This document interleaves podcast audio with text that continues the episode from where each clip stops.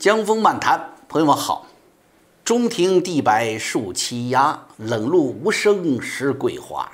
今夜月明人尽望，不知秋思落谁家？哼，中秋节到了，朋友们啊，我这一方月饼一碗清茶，秋风乍起，围炉夜话。我从二零一八年六月开始做《历史上今天》嘛，到现在已经是四个中秋了。呃，回忆一下，回想一下，第一个中秋我那时候还寂寥无语，独自创作呢。哈哈第二个中秋就碰到了香港反送中运动百日，当时是风起云涌啊，说明月照港九，我的心呢那时候也在跟街头抗争者合作一处。这到了二零二零年第三个中秋了啊，武汉疫情蔓延全球啊，返乡啊、团聚，甚至就是一起吃个饭这么平常的事儿，突然就变成了一个奢侈的事儿了。生离死别成为一种常态。今年是第四个中秋了，世间又多了更多的无奈纷扰。呃，看不见的病毒，看得见的疫苗，都在挤压我们的空间，是吧？呃，你要是没有几分定力啊，这这乱局你都看不清了。说铁打的频道，流水的订阅，所以呢，在这儿呢，就先问候一下。特别是我想第有第一个中秋的时候，陪伴我那三千订阅者，哎呀，太感谢感感感恩你们了。不是你们，我都过扛不过来，你知道吧？那 YouTube 长达半年的打压，是你们陪伴我呀，让我活下来的。那么我也在这里问候后来不断的来订阅、观看、呃打赏我的节目、打赏我的频道的旧与新知吧。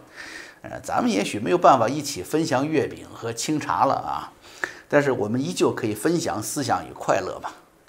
呃，值此中秋佳节啊，江峰在这叩首啊，祝愿朋友们阖家幸福与安康。啊，狗狗旺旺早脱单，呃，小姑娘找到如意郎，好吧。好，我们回到这个漫谈话题上。上个周末传出来个消息，说美国方面放出风来，是有可能放原这个华为财务总监孟晚舟一马，结束引渡让他回国。我看了一下上次节目后面有些留言啊，说江峰你评论一下这个事儿呗。啊，好，我们今天就说说啊，这个事儿，《环球邮报》爆出来的。说美国已恢复与华为和首席财务官孟晚舟律师的谈判，协商达成对孟晚舟延期起诉协议的可能性。协议或允许他返回中国。啊，说如果孟晚舟认罪，支付巨额罚款，那么美国就准备结束这个引渡要求。我们知道加拿大这次因为孟晚舟案件成为了焦点，加拿大两名公民还因此被中共绑架作为人质外交啊，对加拿大政府进行施压。但实际上，加拿大挺冤的。他这个法庭审理不是说来审孟晚舟案本身的。你说孟晚舟有罪无罪，不是加拿大来定的啊。所以这个中共好多人来攻击加拿大也挺啊，这这这是就是加拿大就是什么？就是美加引渡协议，他做了一个配合执法的动作啊。他是个配角，你攻击他干嘛呢？是吧？却受到最大伤害。解开这个结的关键不在加拿大，在美国。啊，加拿大逮捕审理孟晚舟都是根据美国司法部提出的指控，所以说如果孟晚舟和美国司法部达成认罪协议，美国司法部说我撤回引渡请求了，那加拿大法庭没必要继续审理，立即放人。啊，所以这个美国司法部来与华为孟晚舟律师的秘密商量啊，就是其实要比媒体你聚焦关注那个加拿大的法庭庭审要更有决定性作用。那么关键问题来了。跟华为和孟晚舟直接商量是否认罪这个事儿，对于在西方国家，对于民主国家来说呢，啊，这最自然不过的事儿。为什么？你个人做下的事情，当然是你个人承担责任，是不是？你觉得你有罪，你认罪；你你没罪，你你你抗诉，都是你个人的事情。孟晚舟本人当然可以对自己的行为和未来做出选择，啊啊，据说认罪协议。将伴随巨额罚款，那罚款也不是个事儿啊。对于华为来说是个事儿吗？对于住着一千六百万美元豪宅的孟晚舟和任正非家族，钱从来都不是问题。那么孟晚舟会不会认罪就成了关键啊？那么他会认罪吗？更准确的说，他可以认罪吗？哎，首先我们要搞懂一个概念啊，就是对于绝大多数中国人来说，有罪就判，无罪就放，是一个固有的观念。那为什么美国这里说，哎，都认罪了，都有罪了，还能放人？那 不太容易接受。其实这叫什么？这叫做认罪协商啊，或者叫认罪交易协议都行。英语叫做 plea bargain，或者叫 plea deal 啊，就是一桩交易。这在英美普通法系的实践当中啊，特别是美国的刑事司法程序当中啊，是相当重要的一部分。啊，有大约百分之九十的案件都是通过认罪协商的方式，而非最后走到陪审团审判那个那个阶段。原因很简单，司法资源有限，人每个案件你都这么玩啊，时间、人力、财力你是很难支撑的啊。因此呢，这个认罪协商在英美法系当中啊，是一种是一种机制。被告人，你只要承认罪责了，可以就换取什么呢？更轻的处罚，啊，所以它英语叫做 bargain 或者是 deal 嘛，是吧？它真的就是一个就是一个交易，这么来回交易的过程。我们有时候看电影看过的是吧？比如说检察官对被告说：“你这个案子很有可能判十五年，啊，因为以前都有哪个哪个案例做参考的。但是如果你认罪，我们不开庭，可能只判你十年。”那被告律师跟被告商量完之后，回头就说了：“我们觉得这个十年还是太多，我们手里还有一些有力的证据，要不判三年？那 就就是 bargain，你知道吧？”然后检察官考虑一下：“呀，三年不行，不行，八年吧。”哎，就这样，双方达成协议，形成一个交易。这个本来是美国司法实践当中的一个叫惯例操作，它跟这个叫什么？叫做公诉裁量权啊。十九世纪叫做公诉便宜主义啊，方便啊。刑罚呢，对他们来说只是一种手段。刑罚能改变人吗？他们不认为会最终改变人。目的是什么？最后只要对社会有利、大局有利就行了。刑罚是惩罚的手段啊。但是对于中国大陆法系来说呢，就什么叫有罪必诉，有罪必罚啊！不管坐牢出来以后怎样，要的是什么？要的是国家的威严，要的是以恶治恶啊。好，这不是个概念啊。那么到了孟晚舟这个具体案件上呢，你看中国粉红们就被唆使的义愤填膺了，嗯，就习惯于不是法官来裁定是否有罪，更愿意听从党来决定是否有罪，啊，并且是认定了说只要是认罪的，有签了认罪协议，那就是真的有罪了。这个认罪协议是美国、加拿大的圈套。啊，粉红们说什么认了罪就引渡了？你不能认啊！认了罪就回不来了。你简单想想，有罪还会放你吗？哎，这就是刚才说的，他这个这个两个法系的不一样啊，认知不同，观念不同啊。说你要只要签了认罪协议，就是美国人用莫须有的罪名来进行政治打击，他们是对中共崛起妒忌，要进行故意打压。哎，这是中国中共这边玩的这套民族主义的逻辑。那这样的话，你玩这个，这美国这边就很难走下去了，是吧？他这这边是普通的司法实践，在你那边就变成了 爱国主义了。说孟晚舟就这样子被道德绑架了，孟晚舟的案件和他个人的自由，自己说了不算了，甚至华为也说了不算了。国家利益、国家形象成为了最高利益。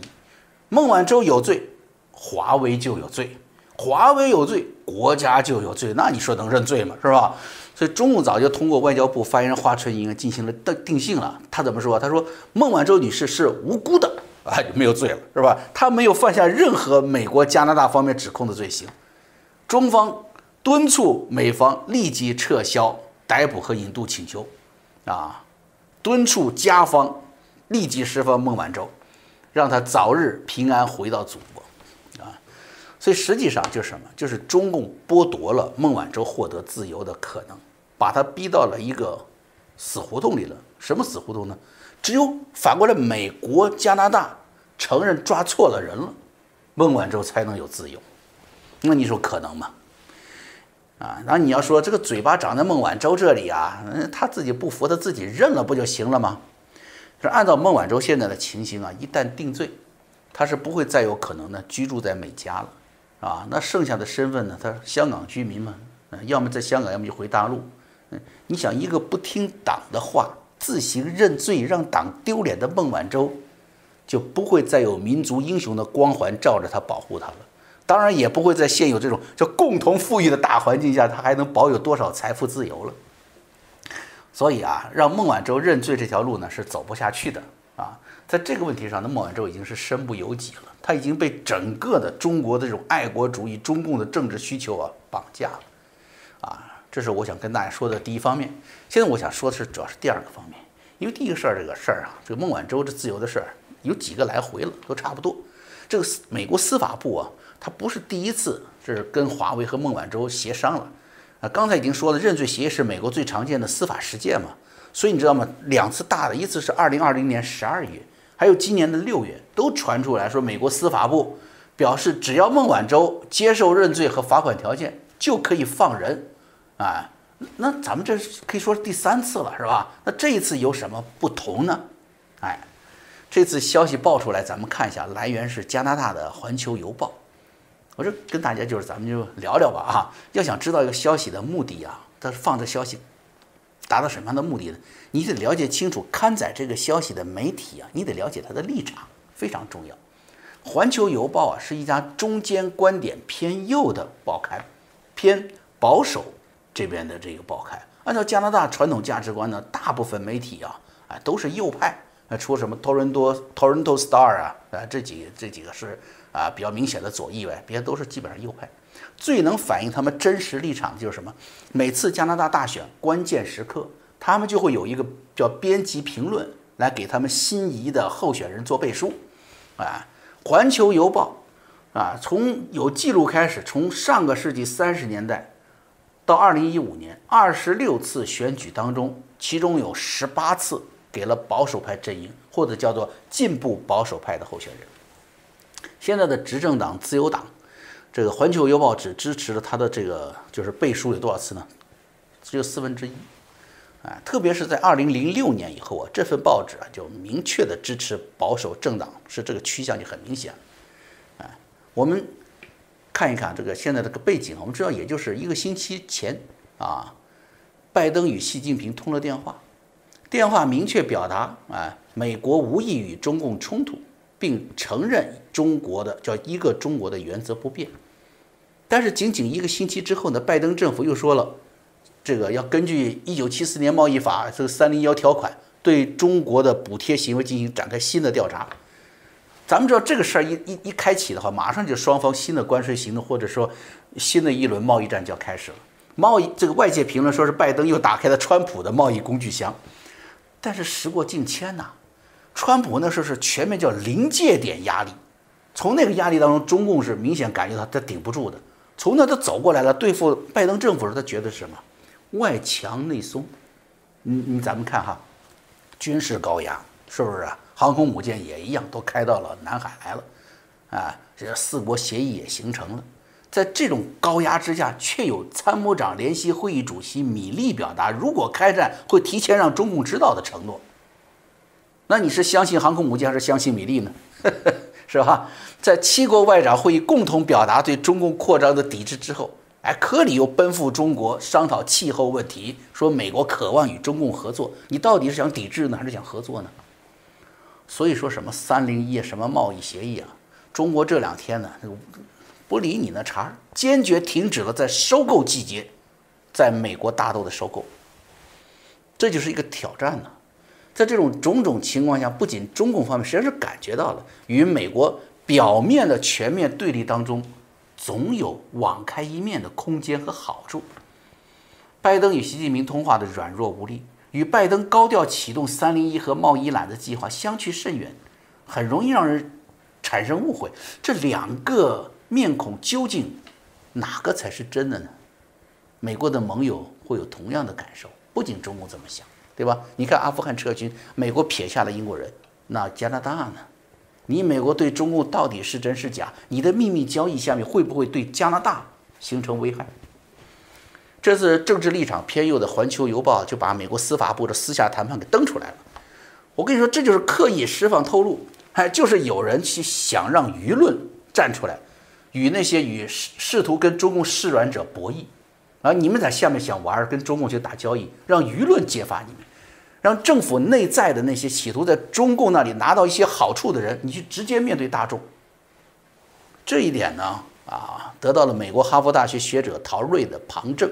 啊，陶瑞就透露说，孟晚舟一方原来是需要用交付更多的罚金来换取什么呢？Plea no contest，就是不管有罪无罪，不要辩解了。交罚金了事，谈判一度是进展顺利的，但是美国政府内部最后出现了分裂，鹰派人物不满对中共持软弱立场的那些官员有意向媒体放料，借舆论向美国司法部施压，那么陶瑞说，这个施压已经见效了，司法部不再向华为提供优厚的和解条件，谈判又陷入了僵局。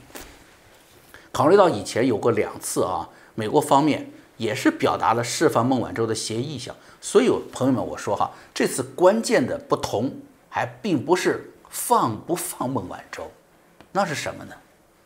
对于加拿大人来说，他们更关注的是两名被中共绑架的加拿大人的自由，他们认为这两名同胞才是真正的。孟晚舟事件的受害者，因此消息人士告诉《环球邮报》啊，你会谈没有涉及被中共监禁的两名加拿大人，一个是康明凯，一个是斯帕佛，哎，这个消息才是真正触动加拿大人的。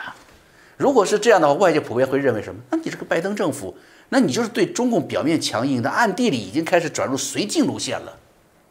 而且美国司法部没有将加拿大公民。将中共囚禁一事纳入谈判内容，这就很刺激加拿大了。这等于是拜登政府就撤离阿富汗的这个事情没有预先知会英国之后，再一次背弃盟友国，背弃加拿大嘛。所以保守立场的《环球邮报》这个消息放出来，显然是什么？就是等于是帮了现在在大选热浪当中、热潮当中对中共态度强硬的保守立场的政党一把，帮他们一把。那你看那边自由党。特鲁多来说，啊，中共的人质外交这个骄狂，的确是让他已经陷入极度的尴尬当中了。现在好了，加上拜登，如今拜登政府要是私下里啊，就准备就是准备要放掉孟晚舟，却把加拿大的自由、加拿大人的自由搁在一边，那特鲁多不不是掉坑里去了？他可是在拜登上台后第一个发来贺电的国家领导人呐，那关系铁得很，而且特鲁多。打完电话后，马上告诉加拿大人，他在给拜登的第一个祝贺的电话中就已经明确了，他要与拜登特别约定，共同解决中共任意拘留加拿大人康明凯和斯帕佛的问题。你说他是不是掉到坑里去了？啊，所以《环球邮报》的报道很显然，并不是在重复孟晚舟能不能获得自由的老话题，而是在警告西方自由世界，能不能有。真实的团结，能不能在面对真正的中共邪恶的时候放弃私利，进行真正的联手抗敌？好，江湖漫谈，我们啊下回再见。